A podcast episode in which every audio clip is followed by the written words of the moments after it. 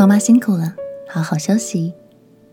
朋友平安，让我们陪你读圣经，一天一章，生命发光。今天来读利未记第十二章。这一章我们要来看关于以色列妇人在生产完后的一些生活规定。上帝之所以会特别吩咐这些条例，用意包括了对洁净的规范。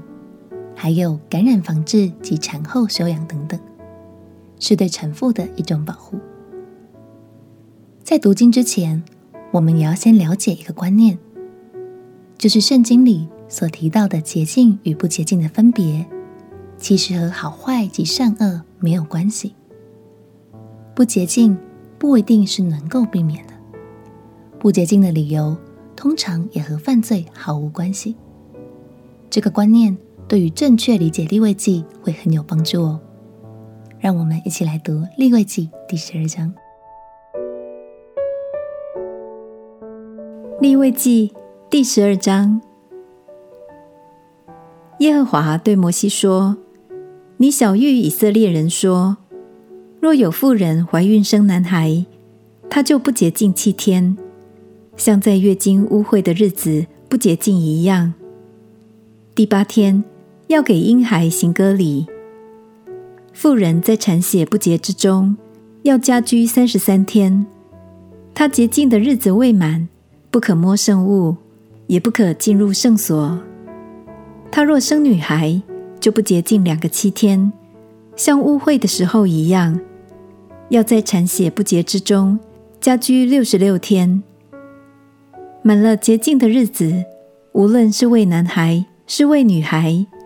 他要把一岁的羊羔为燔祭，一只雏鸽或是一只斑鸠为赎罪祭，带到会幕门口，交给祭司。祭司要献在耶和华面前，为他赎罪，他的血缘就洁净了。这条例是为生育的妇人，无论是生男生女，他的力量若不够献一只羊羔，他就要取两只斑鸠或是两只雏鸽。一只为燔祭，一只为赎罪祭。祭司要为他赎罪，他就洁净了。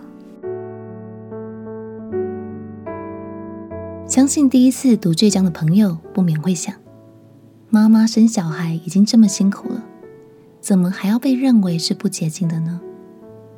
其实，妈妈在怀孕生子之后，之所以会被归类为不洁净，并不是因为生育这件事情。而是因为分娩的时候会排出许多不洁净的产血，当时的卫生环境和医疗处置当然无法像现在这么发达，那么这些规范就更需要特别注重了。亲爱的朋友，这样跟着读，现在你有觉得比较读懂利未记了吗？未来我们还会再读到类似的章节，一起读下去。相信你就会越来越明白了。我们一起来祷告。亲爱的耶稣，谢谢你总是设立必要的规范来保护我们。虽然我还无法全部都了解，但我要相信你所做的一切都是因为爱。祷告奉耶稣基督的圣名祈求，阿门。